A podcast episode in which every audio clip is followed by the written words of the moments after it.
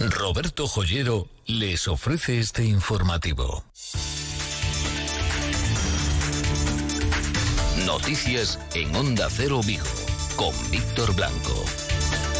Hola, ¿qué tal? Muy buenas tardes. Continúan desarrollándose en nuestra ciudad distintas eh, ferias en el presente, pero mirando al futuro, mirando a la recuperación post-pandemia. Lo cierto es que los últimos datos son bastante optimistas también en lo que se refiere a la incidencia acumulada en nuestra ciudad y en toda la comarca. Y esto hace también que los sectores económicos parece que por fin ven la salida al túnel. No sin complicaciones, los microchips están complicando y mucho al sector de la automoción. Ayer les adelantábamos a esta misma hora y en estos mismos micrófonos que la factoría viguesa del grupo Estelantis había decidido suprimir de momento el turno del fin de semana del sistema 2 de producción. Hoy precisamente se ha hablado de automoción, se ha hablado del sector del naval en el IFEBI, en unas jornadas que se están celebrando hasta ahora y que inauguraba el presidente de la Junta de Galicia, Alberto Núñez Feijóo, y el alcalde de Vigo, Abel Caballero. Y ojo, porque no parece que vayan, lo venimos observando desde hace varios meses, muy unidas las distintas administraciones a la hora de obtener los fondos europeos que se consideran absolutamente necesarios para esa recuperación económica. Enseguida vamos con ello, antes el pronóstico del tiempo. Augasa, la Mazda de Vigo, le ofrece el tiempo. Alberto Romero, ¿qué tal? Muy buenas tardes. Hola, buenas tardes. ¿Qué tal, Víctor? Bueno, pues eh, continuamos con esa situación de nubes y de claros. No sé si se esperan precipitaciones también de carácter tormentoso para esta tarde o no. Cuéntanos. Sí, es cierto, tenemos la jornada y estuvo el cielo bastante despejado sobre la ría de Vigo, pero no hay que fiarse porque en estos momentos están, pues, eh, están surgiendo nubes de evolución en el área metropolitana de Vigo, también comarca de Pontevedra Morrazo. No hay que fiarse, por eso ponemos ese símbolo de nube, sol y lluvia. No es por capricho, es porque tenemos aire frío en altura, aire cálido en superficie. Son ingredientes más que perfectos para que se formen, pues, estas tormentas, incluso alguna tromba de agua. En estos momentos tenemos 25 grados de temperatura en Vigo, 23 en Cangas, casi 24 en Bayona, 23 en Redondela. Ojo, repetimos a estas próximas horas porque puede haber chubascos de tipo tormentosos. Situación en la ría de Vigo bastante tranquila. Mañana miércoles va a ser una jornada también de cierta inestabilidad. Irá disminuyendo esta inestabilidad, eso es cierto. El aire frío en capas altas de la atmósfera se irá retirando. Y bueno, en la comarca de Vigo el cielo estará parcialmente nublado con apertura de claros. Podría haber alguna precipitación, sería pues eh, poca cosa y temperaturas en descenso día más tranquilo general y más estable, con cielo más despejado en Vigo, será el jueves. Bueno, pues eh, ojo, por lo tanto, esta tarde con precaución, ¿no? Y con sí, porque aunque tuviésemos una mañana de cielo bastante despejado, y eso es cierto, con alternancia de nubes y claros, y teníamos puesto el símbolo nube sol lluvia, es cierto que apenas se ha registrado precipitación, por no decir que no ha llovido, pero repetimos, son jornadas muy inestables. Después cae la tromba de agua, tenemos puesto nube y sol o sol, y a ver lo que pasa. Perfecto, muy bien, Alberto, pues muchas gracias un día más por atendernos en directo. Un abrazo, adiós, Víctor. Augasa, concesionario Mazda en Vigo, les ha ofrecido el tiempo.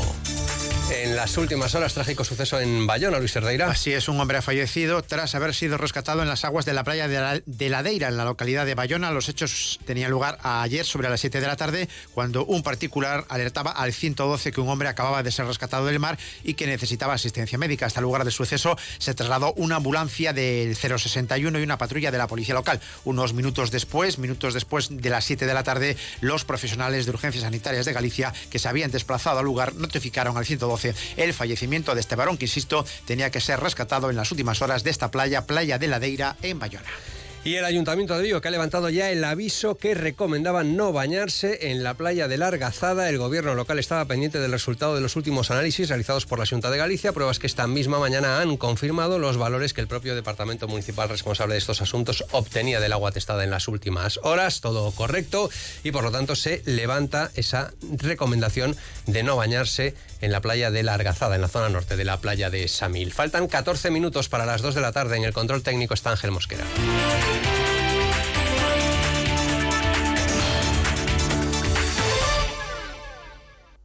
Soy quien mejor me conoce. Soy quien mejor puede hablar de mí. Mi estilo lo decido yo. ¿Qué anillo ponerme? ¿Qué pulsera llevar? ¿Qué pendiente me sienta mejor en cada momento? Soy tierna, soy fuerte, soy decidida. Soy quien quiero ser. Y Roberto Joyero es para mí. Roberto Joyero, en Velázquez Moreno 3234, Vigo. Y nuestro catálogo disponible en robertojoyero.com. Un pequeño gesto puede ser decisivo para el cambio climático. Pon tu grano de arena. Si tienes que renovar un electrodoméstico, piensa en comprar uno eficiente. Optando por una etiqueta A, el aparato cumplirá la misma función, pero ahorrarás hasta 60 euros al año en electricidad. Comprometidos con el medio ambiente. Continúa afortunadamente descendiendo el número de casos activos por COVID-19 en el área sanitaria de Vigo. Estamos ya por debajo de los 500 personas, 480 concretamente. Hay 12 personas ingresadas en planta, 7 en las unidades de cuidados intensivos. En las últimas 24 horas se han detectado 18 nuevos casos eh, positivos. Eh, el porcentaje está ya bastante por debajo del 5%, concretamente el 3,4% de los test que se realizan en el área sanitaria de Vigo dan positivo. Recordamos, venimos recordando durante todos estos ya largos meses que la Organización Mundial de la Salud recomienda un 5%, estar por debajo del 5% en la tasa de positividad para considerar que está controlada la pandemia. Como les digo, en el área sanitaria de Vigo estamos en el entorno del 3,4%. La incidencia acumulada a 14 días se sitúa en 82 casos por cada 100.000 habitantes y a 7 días en 33 casos por cada 100.000 habitantes. La comparativa entre los 14 y los 7 días, además de mostrar unos datos afortunadamente bastante bajos de incidencia acumulada, señalan que continúa descendiendo todavía más esa incidencia acumulada. Así las cosas, pues no podemos ser optimistas y así las cosas parece que el sector económico, el sector industrial, también quiere ver ya por fin eh, la salida al final del túnel. De hecho, se lo venimos contando, se están sucediendo los distintos eh, congresos de distintos sectores económicos de nuestra comarca. Ayer era el sector conservero y más concretamente el atún. Hoy es otro sector fundamental que emplea más de 50.000 personas, el sector de la automoción, el que ha inaugurado una feria además con optimismo porque se han eh, llenado completamente el aforo disponible, que no es el total ni mucho menos, pero sí el 100% de las plazas ofertadas en este sector del metal, que incluye automoción, que incluye sector naval, que por lo tanto es muy importante para nuestra economía. Inauguración a cargo del presidente de la Junta de Galicia, Alberto Núñez Feijó, y también del alcalde de Vigo, Abel Caballero. Núñez Feijó destacaba los datos importantes de lo que supone esta industria, la del metal, para eh, la economía gallega. Perdón, a 57.000 personas, 57.000 personas. Se conforman el sector en, con 4.000 empresas y más de 9.000 millones se dedican a las exportaciones. Y esto supone conjunto de facturación 12.000 millones, más de 9.000, 9.300 exportación. Es un sector claramente interesante desde todos los puntos de vista. Desde el punto de vista del empleo, desde el punto de vista de la riqueza que se genera, desde el punto de vista del Producto Interior Bruto que supone para Galicia y desde el punto de vista de la exportación y de nuestra balanza comercial. 12.000 millones de euros de facturación, el sector naval en el que se incluye, por supuesto, el sector de la automoción, que es el que está pasando unos peores momentos por esa crisis en el abastecimiento de los microchips. Núñez Feijó recordaba que a pesar de esta situación, todavía durante este año en Galicia se han producido más del 25% de los eh, coches que se han fabricado en España y señala que se está trabajando junto con el sector de la automoción en la presentación de esos eh, proyectos eh, para obtener fondos europeos. Microchips aparte, el, lugar donde más coches se producían en España en el año 2020, que fue el año de la pandemia, y en el primer semestre del año 21.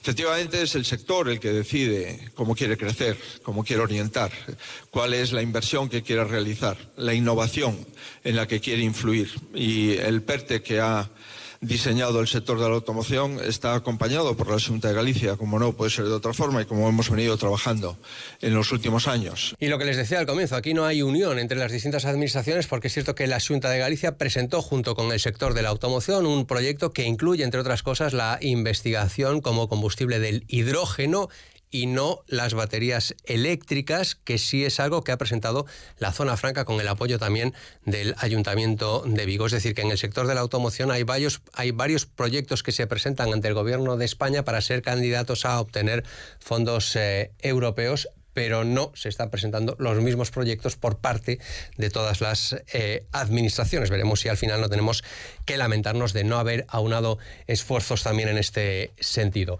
Situación de la factoría viguesa del Grupo Estelanti, se lo veníamos contando desde ayer por la tarde, hasta misma hora les adelantábamos esa noticia de la suspensión del eh, turno de fin de semana en el sistema 2. Esto es lo que nos contaba ayer a esta hora Víctor Mariño, portavoz de la CUT, recién salido de esa reunión con la dirección de la empresa en la que les anunciaba esta decisión. Venen de comunicarnos que tomaron la decisión de suspender temporalmente pois a cuarta quenda, a quenda de fin de semana, non? E abrir un proceso de negociación para ver pues como se, se suspende eh, transitoriamente esa quenda, pues agardando a, que a situación se normalice no futuro. Pero bueno, de momento é o que nos trasladaron a día de. Ya por la tarde en la Brújula de Galicia, el portavoz de la CIGA en ese comité de empresas señalaba que los grandes perjudicados, indudablemente, es toda la plantilla de la factoría viguesa, el grupo eh, Estelantis, sobre todo en principio les afectan más directamente a los 700 que habitualmente trabajan eh, durante ese fin de semana, pero es cierto que a partir de ahora los turnos se supone que se reorganizarán, que los trabajadores fijos, digamos que están sostenidos por los ERTE, pero los que peor lo están pasando y lo van a seguir pasando son los trabajadores eventuales. Os traballadores e traballadores eventuales, igual que os fixos a tempo parcial, esta situación que estamos padecendo e está saliendo cara do seu bolsillo, porque non cobran un duro. Bueno, xa digo, hai que en principio analizar todo y, y, y mirar a ver en, en, qué plan ven a dirección, porque para nós lo menos entendemos que non pode vir eh, a correr, uh -huh. ni con sorpresa ninguna, claro, por supuesto. Y el alcalde de Vigo, Abel Caballero, que aprovechando la presencia del presidente de la Junta de Galicia, Alberto Núñez Feijóo, ha hecho lo que dice que ya hizo en presencia del presidente del gobierno, es del gobierno Pedro Sánchez, que fue en este caso solicitar un plan conjunto para intentar solucionar los problemas que vive el sector naval, fundamentalmente en la ría de Vigo. Es cierto que no todos los astilleros están en la misma situación. Hay astilleros que están trabajando muy bien, hay otros que siguen trabajando muy mal o que no están trabajando, como es Barreras o como es Vulcano. Lo dije en Salamanca en la reunión de presidentes autonómicos, presidentes del gobierno, y yo estuve como presidente de la FEN el sector naval necesita de un paraguas para lanzar un proceso industrial nuevo y una forma nueva de entenderlo. Y desde Vigo seguimos diciendo que se necesita esa función tan importante para el sector naval, para el ámbito naval, para la construcción naval, para lanzar el naval de la forma en la que siempre fue, pero con la modernidad de lo que sabemos que se puede hacer. Faltan seis minutos para las dos de la tarde y hoy en más de uno, en los eh, desayunos eh, del Centro Comercial Alasie, ha estado Rubén Rey, el rector de la Universidad de Vigo. Así es, Manuel Reigosa, que apuesta por un curso prácticamente en su totalidad ya presencial, aunque manteniendo muchas cautelas. Destacaba Reigosa que en el curso pasado no hubo ningún brote, sí que hubo casos aislados, pero no brotes en ninguno de los campus de las facultades de la Universidad de Vigo. Retos o desafíos de la U Vigo para los próximos años. Por ejemplo, asegura Pachi Reigosa que la posibilidad de utilizar las instalaciones de la ETA como campus del mar es unha oportunidade que non poden dejar escapar. E que era unha oportunidade que non podíamos deixar pasar, no? de feito, cando chegamos á reitoría, das primeiras cousas que fixemos foi intentar eh, poñer un pé na ETEA moito máis forte do que xa tiñamos. No? Nos tiñamos o edificio Faraday eh, concedido, que nos vai a permitir facer algunhas cousas relacionadas co campus do mar, pero pensamos que era importante ali ter máis actividade tanto docente como investigadora. Eh, dende logo imos poñer ali o noso Centro de Investigacións Mariñas, que creo que é o sitio máis aceitado, que ademais vai a colaborar seguro moito co CSIC, que vai a ter ali un centro moi importante. Lamentaba Reigosa que non se hubiese entendido ou interpretado bien la propuesta de trasladar algunas facultades al centro de la ciudad, que se interpretó como que se trataba de desmantelar el CUBI cuando no era esa la intención, anuncia que en un par de años la UBIGO estará entre las 500 mejores universidades del mundo en el informe Shanghai, no solo en aspectos científicos, sino también en humanidades. Mm, financiación de 3.000 millones para las tres universidades que anunciaba el pasado, el pasado estreno del curso el presidente Núñez Feijóo, aunque explicaba Rigosa que todavía hay muchos aspectos que concretar, que matizar y que negociar, en todo caso optimista con esta financiación. Y sobre la idea de Abanca de una universidad privada en Galicia, decía esto el rector de la UBIGO. Exacto, as, as dúas cuestións que nos eh, criticábamos era unha repetición de titulacións porque na lei galega, que é unha lei máis estrita que a, a lei que é a nivel estatal, eh, se pide que as universidades eh, privadas implante titulacións novas que non se crucen con titulacións xa existentes, é dicir que é unha oferta que ten que ser complementaria e que ten que vir a cubrir cousas que non estean cubertas na pública. Y pendiente durante toda la mañana de la actualidad municipal ha estado nuestro compañero Luis Cerdeira, el Partido Popular, de nuevo denunciando las carencias del documento del Plan General de Ordenación Municipal. Sí, de hecho va a presentar una moción en el pleno de mañana con la que quiere exigir máxima transparencia en la exposición pública del nuevo Plan General de Ordenación Urbana. En primer lugar, van a pedir que se aclare dónde se va a exponer el documento, durante cuánto tiempo. En todo caso, creen los populares que debe exponerse en un local amplio y con técnicos que, que aclaren las dudas. Además, piden que se mejore la consulta a través de Internet. El portavoz de los populares, Alfonso Marnotes, asegura que es más necesario que nunca el periodo de exposición pública ante los intentos del gobierno de Abel Caballero de ocultar un plan urbanístico que los populares siguen calificando como de auténtica chapuza.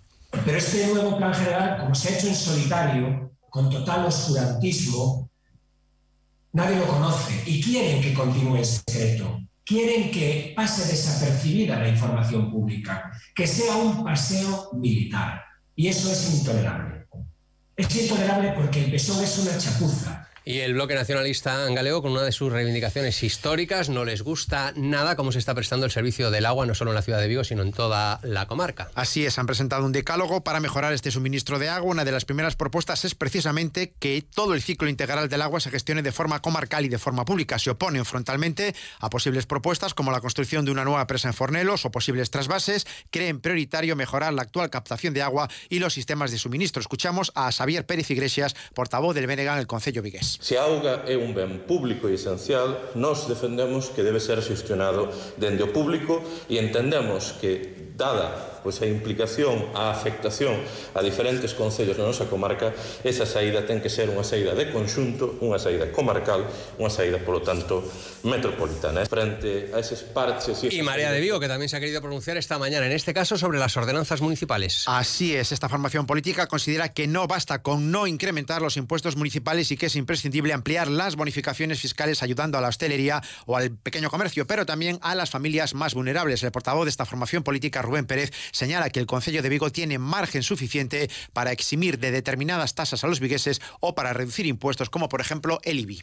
Consideramos que hai que abordar unha reforma importante do recibo do IBI, basicamente porque hai unha cousa que o tipo de gravame, no caso de Vigo, quizáis dos máis altos das grandes cidades, que o Concello pode modular, e pensamos que no ano 22 debería baixarse este tipo de, de gravame pues rebaja del IBI, que es lo que reclama Marea. Vamos ya con la información del deporte, Rubén. Charla de Eduardo Cougueta a sus futbolistas en el comienzo de la semana de trabajo previa, semana muy corta, al partido del próximo viernes a las 9 en Balaídos frente al Cádiz, buscando la primera victoria, la recuperación de puestos en la clasificación, el Celta en zona de descenso antes del próximo parón de selecciones.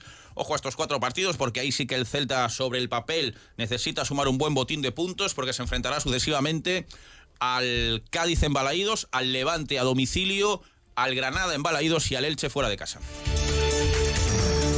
Los cielos con nubes y claros, pero nos advertía Alberto Romero que estemos atentos porque pueden caer precipitaciones de carácter tormentoso en algunos puntos de nuestra comarca. Enseguida llegan ya las noticias de España y del mundo. Muy buenas tardes.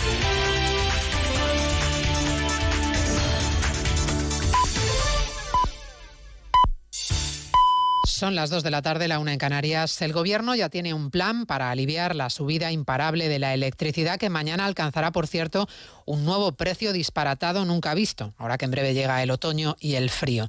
Tocará la tecla de un impuesto cedido a las comunidades, sin aclarar a las autonomías cómo compensará su pérdida, y promete a los consumidores que serán las eléctricas las que encajen obligadas el impacto del precio en el recibo. Mete mano a las eléctricas que hoy se atragantan con su papel de chivo expiatorio. Está por ver en qué acabará esta declaración de guerra del gobierno a las impopulares energéticas y quién la pagará y está por ver si la foto de mañana en Barcelona entre Sánchez y Pera Aragonés no sale movida por la bronca monumental entre los socios independentistas por el órdago de Junts per Cataluña, empeñado en dinamitar el encuentro, incluyendo en la lista de presentes a dos de los presos indultados y generando de paso una crisis en el gobierno catalán. No ha saltado por los aires la mesa con el gobierno, pero sí el gobierno mismo catalán.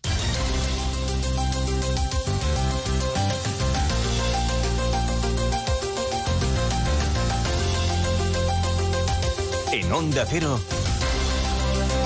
Noticias Mediodía. con María Hernández.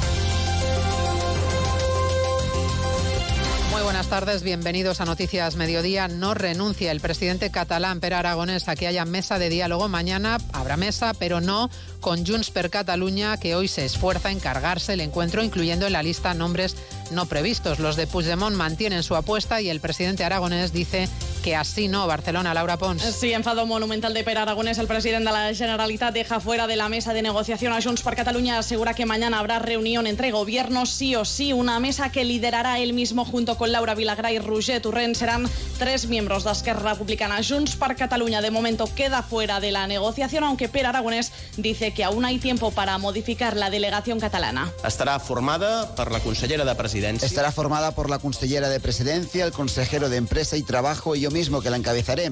Es una delegación que se puede ampliar, que tiene la puerta abierta para ampliarse con más miembros del Gobierno, tal y como establece el acuerdo. Del Gobierno tal y como es contempla amb el mateix acord. Ah, por su parte, Junts per Catalunya asegura que el acuerdo no contemplaba que los miembros de la mesa de negociación tenían que ser del gobierno y recuerda que los republicanos también querían que Oriol Junqueras formase parte de la delegación catalana. Esquerra Republicana reprocha a los de Puigdemont que pongan trabas a esta mesa a la que el presidente del gobierno asistirá pero solo un poco. Se hará la foto con Aragones y después negociarán los suyos a la espera de qué tiene que decir la portavoz del Gobierno en plena rueda de prensa tras el Consejo de Ministros. Juan de Dios Colmenero. Así es, solo de momento y para testificar su presencia estará Pedro Sánchez mañana en Barcelona, porque ni desde Moncloa ni desde la parte de Esquerra Republicana del gobierno en Cataluña estaban dispuestos a una imagen distinta, una imagen de Pedro Sánchez con los presos indultados y recordamos que continúan inhabilitados por el Tribunal Supremo, ya que el indulto no alcanzaba la inhabilitación. Esa imagen no estaba dispuesta a cobrarla el presidente del gobierno, cuya intención es acudir, como decimos, a Barcelona y reunirse solo con Pera Aragones y que sean luego los ministros y los consejeros, de momento solo de Esquerra Republicana de Cataluña, los que continúen con la reunión. Con todo, conoceremos en unos minutos la opinión del Ejecutivo por boca de la ministra portavoz de Isabel Rodríguez en esta rueda de prensa posterior al Consejo de Ministros que ya ha comenzado. Veremos cómo termina.